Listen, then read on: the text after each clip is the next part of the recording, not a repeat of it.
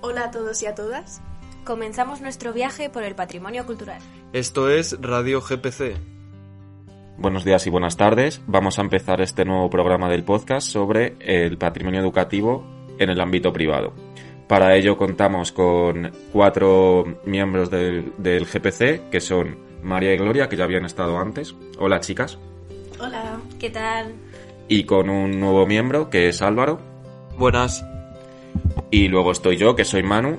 Y bueno, como en todos los, como en todos los programas del podcast, vamos a hacer las tres partes. Una primera parte de noticias, que nos la traen en este caso eh, Gloria, María y Álvaro. Luego una entrevista, que va a ser al, eh, a un miembro de Pausanias, que luego os explicaremos qué es. Y por último, el bien de interés cultural desconocido, el Big desconocido. Así que vamos a empezar con las noticias y la primera eh, en hablar es María. Bueno, lo mío no es una noticia como tal, pero sí una pequeña introducción sobre lo que es la educación para conocer nuestro patrimonio. Eh, y bueno, pues es una estrategia clave para la gestión de, del patrimonio que no debe limitarse exclusivamente a formas oficiales de los diferentes niveles educativos o de los países. También debe contemplarse otro tipo de actividades que acerquen este patrimonio a un público más amplio, ya sea con talleres, rutas o excursiones.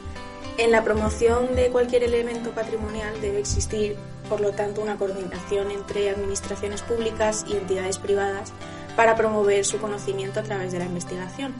Eh, establecer mecanismos de información y difusión, así como favorecer el acceso y disfrute por parte de la sociedad.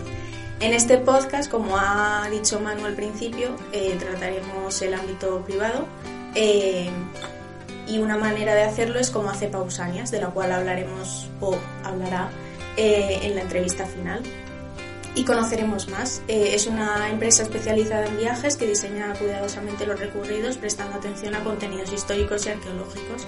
Pero existen otras empresas como es Educación y Patrimonio que se especializa en proporcionar servicios educativos a través de su página web a instituciones de carácter cultural.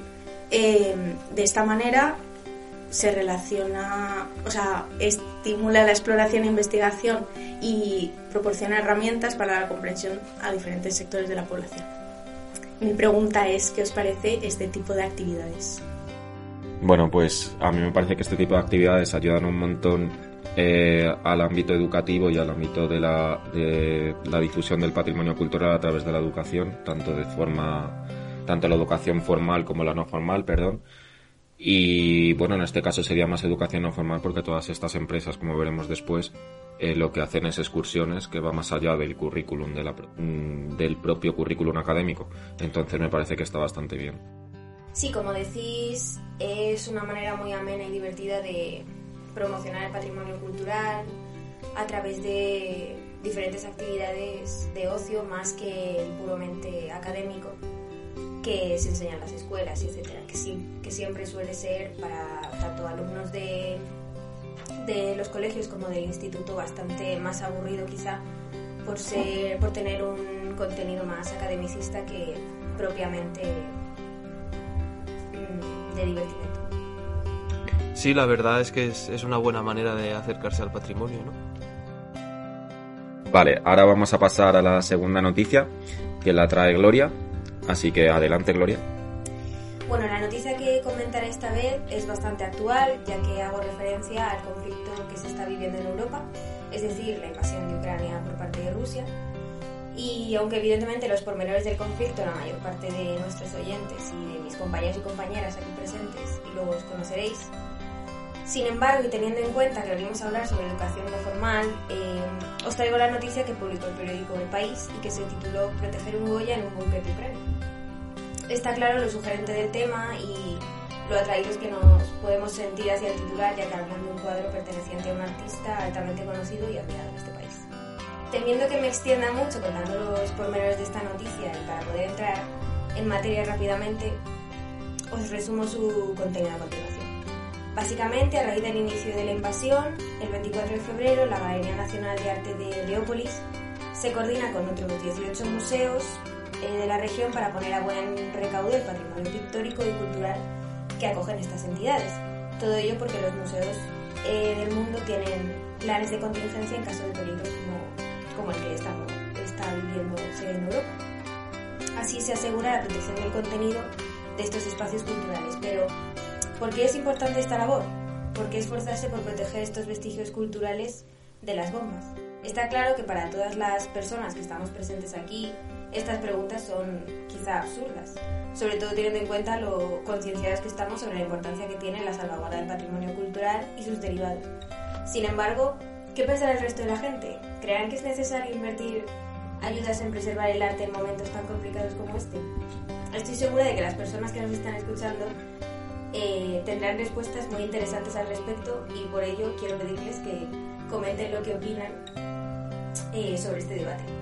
En cualquier caso, está claro que hay vestigios culturales que tienen un contenido intrínseco que los hace valiosos, siendo ese tipo de características las que las personas perciben y comprenden, aunque no sean pues expertos en, el, en la materia. Mucha de esta labor informativa y educativa de tipo no formal es la que promueven instituciones museísticas, empresas privadas como la de Pausanias o los medios de comunicación, precisamente porque fomentan la propagación de un contenido divulgativo accesible a un público muy variado. Y por ello, salvaguardar y proteger las producciones culturales importa y tiene una razón de ser.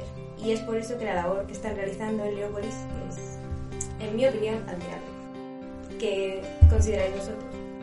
Pues me parece una labor importantísima, la verdad, porque está claro que el patrimonio que tenemos, una vez es perdido, si se destruye, no lo vamos a poder recuperar. Va a poder quedar un registro o algún otro tipo de elemento, pero se pierde, como hemos podido ver desgraciadamente ya en, otros conflictos, ¿no? En Oriente Medio, por ejemplo, con una serie de brutalidades que se han hecho y, bueno, si no hay una concienciación ciudadana o al menos de los responsables de este tipo de elementos y una financiación para poder salvaguardarlos, pues claro, se pueden perder para siempre.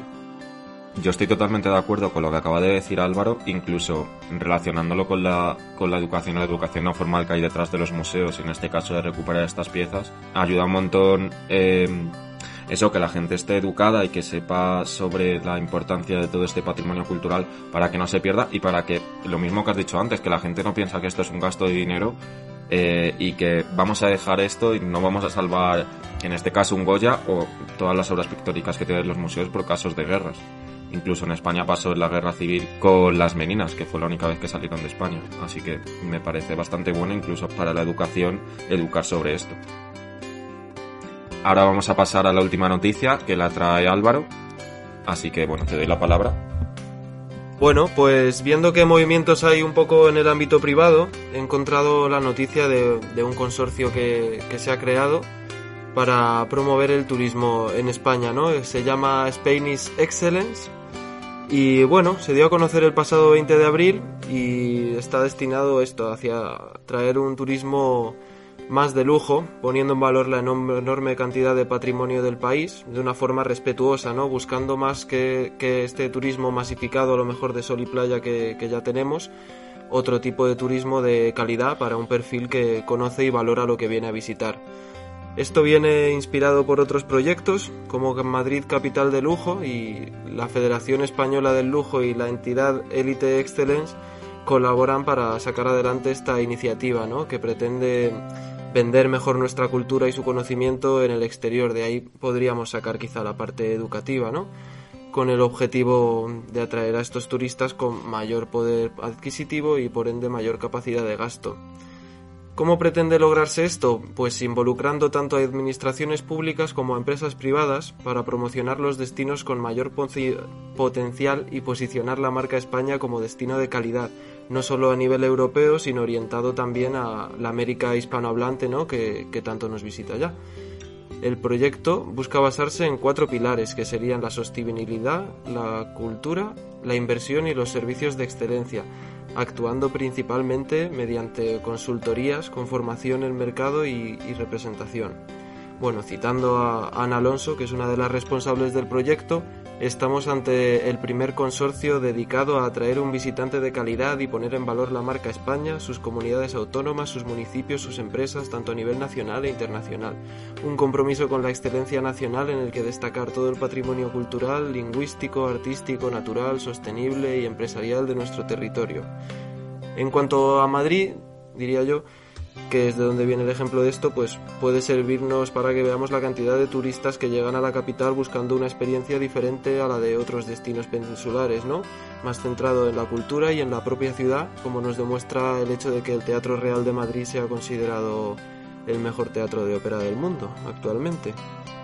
Y bueno, en definitiva, esto nos recuerda la importancia de conocer y valorar nuestro propio patrimonio, lo cual no es posible sin una enseñanza que nos lo muestre y haga posible que el conjunto de la población sea consciente de las verdaderas joyas que lo conforman, ¿no? Muchas veces cayendo en el olvido, incluso descuido y, malos usos o por otro lado en un turismo de masas que dificultan su conservación. A este respecto, una sociedad despierta y comprometida con su patrimonio puede encontrar en el turismo una herramienta de, gran utilidad para poner en valor estos lugares y conseguir la financiación necesaria para su mantenimiento también, ¿no? No sé cómo lo veis. Yo este tipo de propuestas las veo ya no solo para el ámbito de lujo, como es en este caso, pero para el resto de la población que pueda aprender un poco más sobre el patrimonio que tiene en su propio país antes de irse a otros lugares, em, no sé, me ha parecido muy interesante. La idea está bien, pero por ponerle una puntilla, el hecho de promover únicamente el turismo de lujo es un tanto o sea, creo que quiero decir, o sea, considero que es erróneo porque el patrimonio debe ser inclusivo en todo momento y centrarse únicamente en las personas que a lo mejor puedan tener un poder adquisitivo específico mm, mm, pone también eh, es un tanto elitista al final. Claro efectivamente. Entonces mm, o sea quiero decir la idea de promover el patrimonio a nivel educativo, como estabas diciendo, es, genial y el turismo es una herramienta bastante eficiente, como estamos viendo, y que ayuda en muchos casos por financiación para mantener muchos de los monumentos, sitios y producciones artísticas existentes en los países, pero sí que es verdad que eh, el llamarlo de lujo creo que es el fallo que veo en todo esto. Sí, la verdad que yo pienso así también, ¿no? Aunque bueno, es el, el punto interesante que trae de diferente esta propuesta. Bueno, y también mencionar que me parece bastante bien que no solo se fomente el turismo de playa, que es verdad que es guay, muy bueno en verano, pero España tiene la ventaja de ser uno de los países que más patrimonio cultural tiene y debería de ser una de las características que también se potencia, no únicamente el turismo. Incluso creo que en esto que has dicho del turismo, el turismo cultural creo que es el segundo o el tercer turismo más eh, vendido, por decirlo de alguna manera, en España. Así que esto viene bastante bien para eso, para que no sea solo turismo de playa, como dices, sino que sea más turismo cultural. No obstante, estoy totalmente de acuerdo con vosotros que es bastante elitista, en este caso, eh, esta noticia. Terminada la parte de las noticias sobre este patrimonio educativo en ámbito privado, vamos a pasar a la entrevista que ha sido realizada por María y por mí a Jesús, que es miembro de Pausanias, y os damos paso a ello. Buenos días y buenas tardes. Vamos a pasar a la entrevista de este podcast dedicado al patrimonio educativo en el ámbito privado. Y con nosotros tenemos a Jesús Barbarrey, que forma parte de la agencia de viajes Pausanias, eh, que bueno, también se dedica al patrimonio, a la gestión del patrimonio cultural. Eh, pero bueno, como la primera pregunta siempre es que el propio entrevistado se presente, así que pues te damos paso, Jesús. Pues nada, gracias, gracias a María, a, ti Manu, por eh, pensar que podía aportar algo interesante a vuestro podcast. Em, bueno, como bien comentabas antes, em, la empresa se llama Pausanias, Pausanias Viajes Arqueológicos y Culturales, un poco en honor al gran viajero Pausanias, que un viajero mm, de la zona del Imperio Romano Oriental, que viajó eh, por gran parte del mismo imperio en el segundo siglo después de Cristo y dejó una obra muy conocida que es la descripción de Grecia, la Periégesis de Grecia, que ha servido un poco de referencia a muchos arqueólogos para localizar eh, muchos de los edificios, eh, espacios, eh, templos que el propio viajero Pausanias describía en su en su libro y que bueno ha sido considerada en cierto modo como la primera la primera guía de viajes un poco de la, de la historia Eh, la empresa nació en el año 2008-2009, hace ya unos cuantos años, a raíz de la crisis económica de aquel momento. Eh, bueno, yo soy licenciado en historia, en esta, estudié en esta facultad. Eh, y junto con un socio, con Mateo Velardi, que nos conocíamos ya de una empresa de arqueología, pues en este momento un poco de crisis vimos la oportunidad y también la necesidad de poner en marcha un proyecto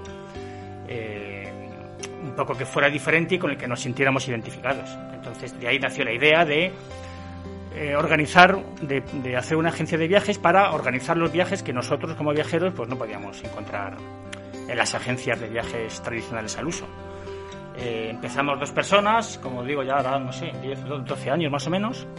Y bueno, ahora somos 16. También nos dedicamos, aparte de la gestión de la agencia de viajes, a la gestión del patrimonio cultural.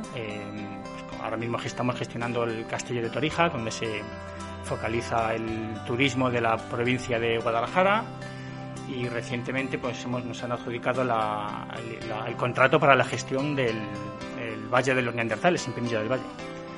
Y también tenemos una tercera línea de trabajo que está enfocada, está destinada a em, centros escolares, eh, donde pues ofertamos eh, actividades que siempre están relacionadas con la arqueología, eh, principalmente a estudiantes de eso, eh, para visitar yacimientos arqueológicos, eh, los museos arqueológicos de Madrid principalmente, recorridos temáticos centrados en la mitología en el Museo del Prado y luego viajes de, de estudio que llamamos nosotros más que de fin de curso. principalmente trabajamos en Cartagena, en Mérida y un viaje muy bonito que llamamos It's Evolution, un poco para ver los eh, yacimientos de Atapuerca, el Museo de Evolución Humana de, eh, Atapuerca y las cuevas cuando se podían antes visitar. Eh, ahora por el tema del COVID están los afueros restringidos con el arte rupestre en Cantabria y en Asturias. Y eso es un poco, más o menos, de manera muy resumida, lo que hacemos en Pausanias. Pues tal y como has explicado, pues nos parece perfecto, pero queremos centrarnos más en el tema de educación patrimonial que lleváis a cabo, entonces nos queríamos, o sea, te queríamos preguntar cómo trabajáis y si crees que es más fácil o más difícil trabajar desde una empresa privada o desde una institución gubernamental. Mm, más que fácil o difícil, yo creo que es eh, diferente. Eh, evidentemente, los organismos públicos tienen unos objetivos, que es la de, difundir, en este caso, el patrimonio, el patrimonio cultural, el patrimonio arqueológico, y cuentan con una serie de medios mm, diferentes a los que tenemos nosotros, que al fin y al cabo, eh, pues somos una empresa. Eh, yo creo que esa es un poco la diferencia. Nosotros tenemos, en cierta manera, más libertad a la hora de tratar de diseñar mm, contenidos o recorridos que pensamos que pueden adaptarse mejor o de manera más acertada a lo que nos piden los clientes, que al fin y al cabo pues son en la mayor parte de las ocasiones en este, en este ámbito pues institutos, eh, colegios o incluso universidades.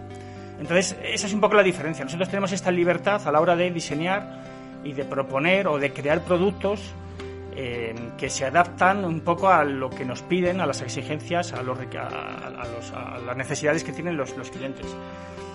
Em, básicamente creo que esa es un poco la, diferencia, la libertad con la, con la que tenemos a la hora de trabajar. Vale, y bueno, siguiendo con este ámbito educativo, hemos indagado un poco en vuestra página web, que invitamos a todos nuestros oyentes a que la, a que la visiten.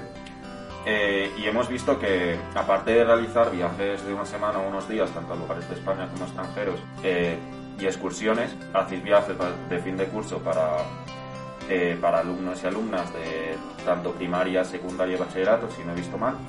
Y queremos saber que, cómo de difícil es organizar estos viajes y conseguir que estos, bueno, al final son chavales y adolescentes que seguramente los viajes de fin de curso les interese más irse de fiesta que ver pues cosas de historia o de patrimonio cultural. Sí, evidentemente eso es un reto. Eh, en los viajes que diseñamos, evidentemente tenemos en mente esta cuestión y eh, bueno, hay que dedicar una parte del tiempo a, a otro tipo de ocio, ¿no? Que es más propio pues, de la edad que tienen estos chavales. Es cierto que em, los clientes, los centros con los que trabajamos, conocen nuestra filosofía y en cierta manera ellos también ya son partícipes de la, eh, de la misma. Eh, para ellos probablemente, como me dicen a mí abiertamente, es más fácil vender un viaje de fin de curso a por aventura o a Canarias o a Mallorca porque saben que van a tener, se van a apuntar con mucha más, eh, más velocidad y de manera mucho más numerosa. Pero es, cierto que tenemos la ventaja y la suerte en este, en este caso de trabajar con profesores que tienen una motivación eh, fuera de lo normal, porque para ellos es un reto ya salir de casa, estar cuatro, cinco, seis días fuera de casa, a veces sin ninguna otra contrapartida económica por parte del centro, con la responsabilidad eh, añadida de estar al cargo de 40, mm, 50 o 60 chavales de 16, 15, 14 años, eh, pero bueno, la, motivación que tienen y el interés que tienen porque los alumnos tengan eh, un viaje diferente, pues para nosotros es una, es una ayuda.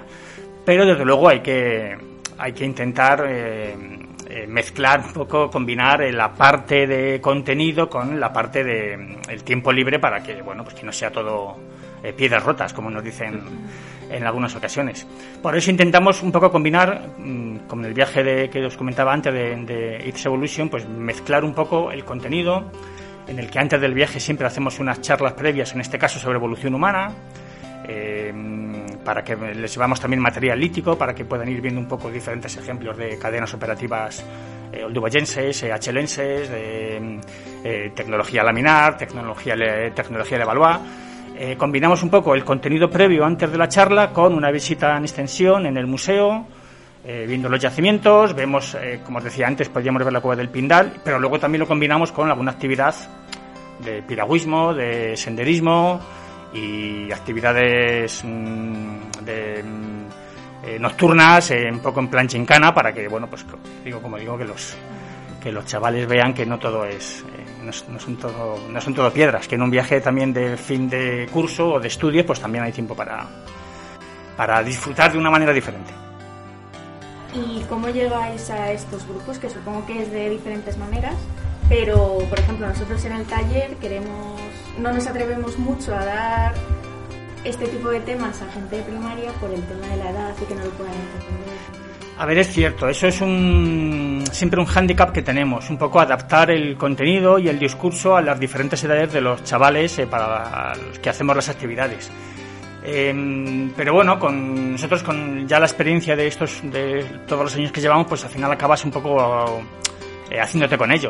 Eh, pero como digo, siempre hay que adaptarse. No es lo mismo hacer un taller de excavación arqueológica para chavales de 8 o 9 años, como hemos hecho en, algunas ferias que nos han invitado, tipo Juvenalia, el Día de la Infancia o la Semana de la Ciencia, o hacer un taller un poco más mm, profesional, entre comillas, para chavales de 16, 17 años que ya tienen pues una base más amplia, una base más sólida, unos conocimientos más grandes y enfocan la actividad, en esta ocasión, como un, un taller de excavación eh, artificial de manera, eh, de manera diferente. Pero efectivamente es un, es un handicap y un... No un problema, pero sí un reto, porque no puedes mantener el mismo discurso con unos chavales chiquitines que con unos adolescentes de 15 16 años, claro. Y bueno, por último, ¿crees que la educación no formal y las empresas y agencias como la vuestra eh, tendrán un mayor auge en los años venideros o ya hemos llegado al culmen, al, culmen perdón, de este tipo de actividades eh, relacionadas con el patrimonio cultural? Que, bueno, si se nos permite añadirlo, eh, desde aquí esperemos que no se haya llegado a este culmen porque creemos que es una, es una actividad bastante enriquecedora para la gente. esta es una pregunta interesante porque también se, se, se repite, nos, nos, la hacen de manera frecuente en muchas ocasiones un poco como la idea de si existe una burbuja ¿no? de este tipo de empresas. Yo creo que no. Em, yo creo que además vamos hacia una mayor especialización, al menos en nuestro mundo. Nosotros decimos que somos una agencia de viajes especial porque nosotros no venimos del mundo de la agencia de viajes, somos todos arqueólogos. Eh, en la empresa, lógicamente, hay personas que vienen del mundo de la gestión de viajes y del desarrollo de negocio y del marketing, pero la idea nace de, de dos arqueólogos y la, mentalidad que tenemos nosotras no es eh, una, una mentalidad empresarial como te pueden enseñar en una escuela de negocios.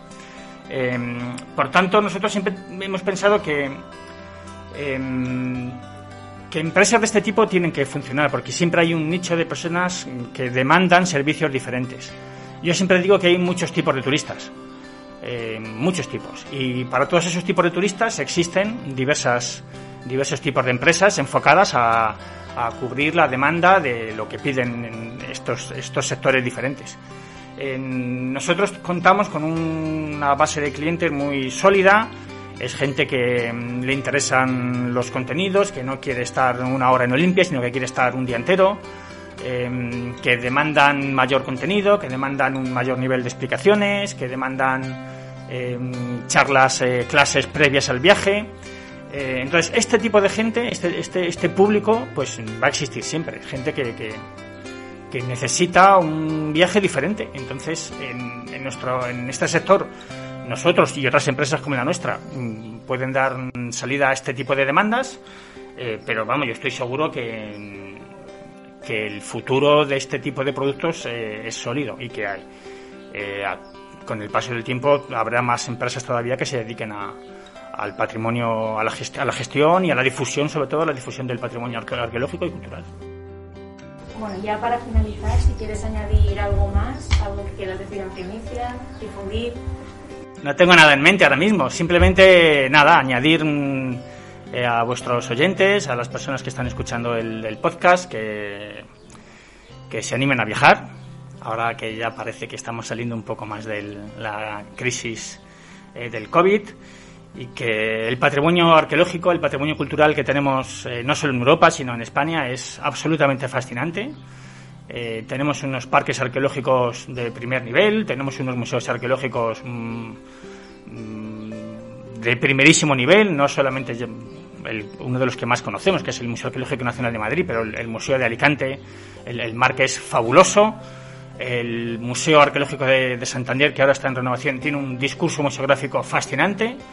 Eh, no sé, el, propio Museo de Evolución Humana es un museo absolutamente imprescindible y yacimientos arqueológicos aquí en España no hace falta que nos vayamos al otro lado del mundo. Aquí en España tenemos de primerísimo nivel eh, y bueno, eh, para una persona que quiera, que le guste viajar y que le guste la arqueología, el patrimonio arqueológico, pues aquí tiene mil y un destinos. Vale, pues hemos llegado al final de la entrevista, así que muchas gracias Jesús por haber participado en ella y os dejamos con la siguiente parte del podcast, que es el, el interés cultural desconocido que tenemos sobre esto. Muchas gracias. Gracias a vosotros.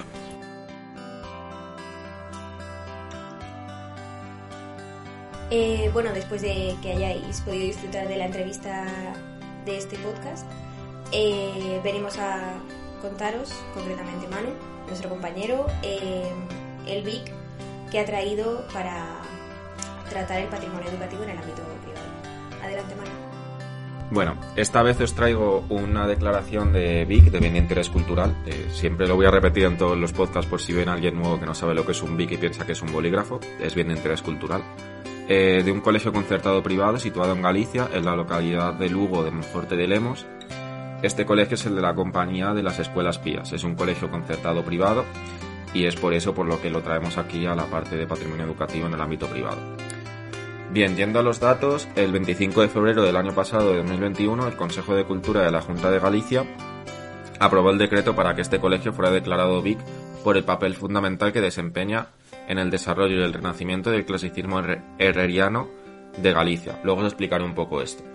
Y también por ser un elemento clave para comprender la historia del pueblo en el que está situado y el peso que tuvo en ella la Casa Condal de Lemos y también la importancia que tiene la iglesia, la, escalera monumental y sus claustros. Eh, la iglesia espera unas obras para sellar las grietas causadas en la parte superior de la cabecera por el terremoto de Lisboa de 1755, cuyo gasto será de 420.000 euros y tardará seis meses. Por lo tanto, por eso querían esta declaración de Vic el propio colegio para llevar acá, para que hubiera un incentivo de dinero y se pudieran hacer estas obras y renovar también la cubierta de la iglesia por su deterioro. Eh, no obstante, cómo se ha llegado a ancorar este edificio, lo que eh, es, una, es una duda que puede saltar y cuáles han sido los pasos a seguir. Bien, para ello nos tenemos que remontar al año 2016, hace ya unos cuantos años, cuando la fundación del colegio Nuestra Señora de la Antigua, eh, que es donde se encuentra este colegio, solicitó al gobierno gallego la incoación de, declaración como BIC de este edificio, por lo que la Dirección General del Patrimonio Cultural de esta, comunidad escribió un informe específico sobre el caso y consultó a diversos organismos culturales para llevar a cabo el procedimiento. En 2019, Román, Román Rodríguez, el responsable del Departamento de la Consellería Cultural y Turismo de Galicia, anunció en un encuentro con los responsables del colegio Escolapios que se iban a iniciar los trámites para declarar Vic el edificio del colegio de la compañía de Monforte de Lemos al estar ya encuadrado el expediente. Y como os hemos indicado antes, el 25 de febrero de 2021 se consiguió que se declarara bien de interés cultural este edificio. Además, ¿qué tiene importante este edificio para, que para ser declarado? Como he dicho antes, está la iglesia, está la escalera monumental, pero también tiene otras cosas. Este colegio se empezó a construir gracias, gracias al cardenal Rodrigo de Castro en abril de 1593 estando a su cargo al principio la Compañía de Jesús hasta 1767, año en el que los jesuitas fueron expulsados de España. El colegio estuvo abandonado hasta 1874, incluso eh, sufrió diferentes terremotos, diferentes guerras con las guerras de Napoleón, con la llegada de los franceses con Napoleón. Y luego en 1874 los escolapios fundaron el actual colegio, el que se encuentra en la actualidad, que era el único instituto de segunda enseñanza de Lugo hasta 1862 que se construyeron algunos más. Entonces aquí tenemos el valor histórico y educativo que tiene este colegio, pero también tiene un valor arquitectónico, ya que se llama a este colegio coloquialmente el Escorial Gallego por las similitudes que tiene con el edificio de Madrid. Además posee una iglesia monumental que fue consagrada en 1619, eh, cuenta con un retablo mayor barroco del siglo XVII Francisco de, Francisco de Moure, o Mur, no he conseguido saber cómo se dice este apellido, y una pinacoteca eh, con pinturas de Andrea del Sarto, El Greco, Francisco Pacheco y un retrato del cardenal fundador realizado por Diego Pacheco. Entonces, en cuanto a su historia del arte y a su arquitectura, es bastante reconocible el edificio. Además cuenta con patrimonio geográfico de los siglos XV y XVI que están relacionados con el cardenal Rodrigo de Castro y con las casas de Lemos y de Alba que ayudaron a la construcción de este edificio y a sus posteriores reconstrucciones.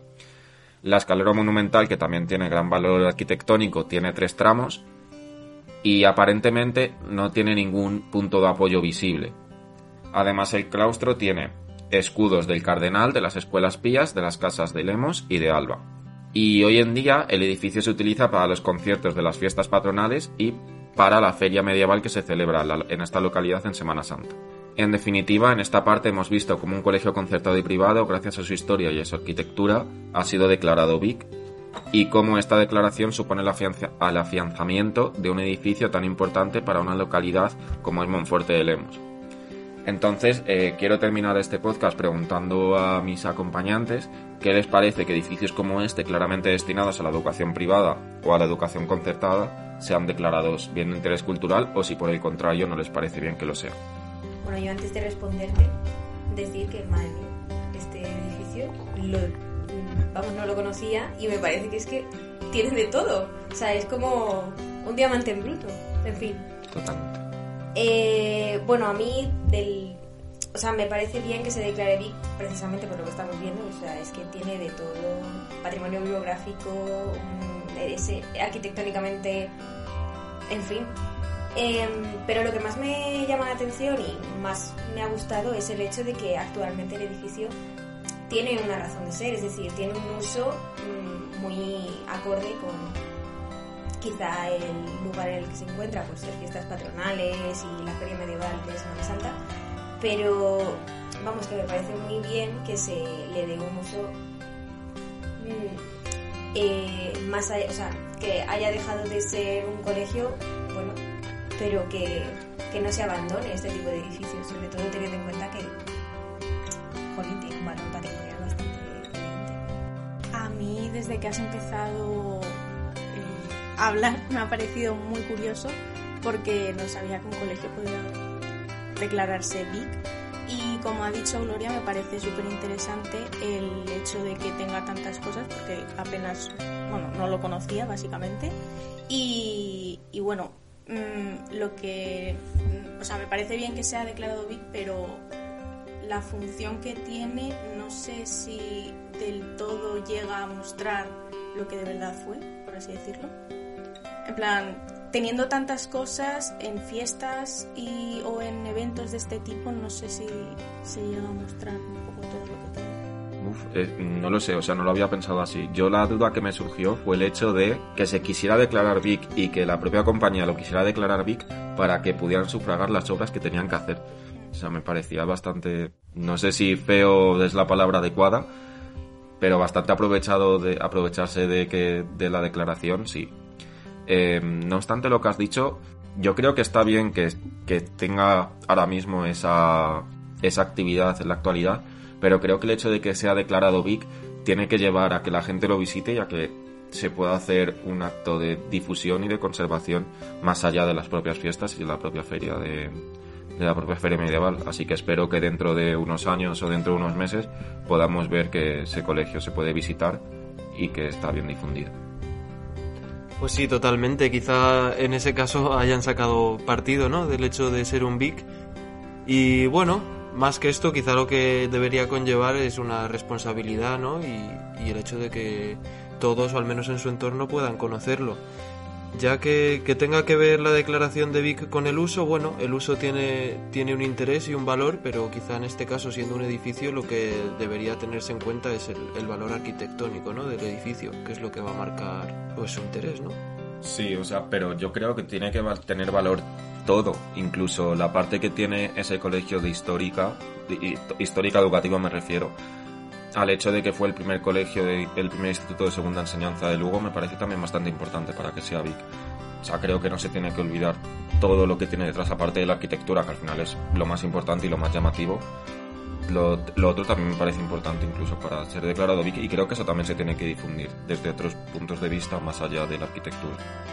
Claro, yo o sea, estoy totalmente de acuerdo con lo que estáis diciendo porque, a ver, es verdad que el hecho de que se promocione el patrimonio cultural y material, sobre todo de las fiestas eh, y todo ese tipo de pesquisas que vienen al caso, pues que se amplifiquen, que lo que estáis diciendo, que se hagan pues, a lo mejor visitas guiadas o se promocione también otras partes del interior que a lo mejor pues, no están tan explotadas o si lo están, pues no, no lo parece, como estamos viendo.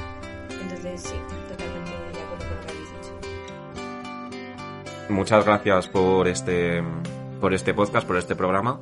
Así que aquí terminamos ya con, con él. Gracias por venir, María, Gloria, Álvaro. Y bueno, gracias a los oyentes por escucharlo. Y dentro de nada sacaremos otro sobre patrimonio educativo en el ámbito público.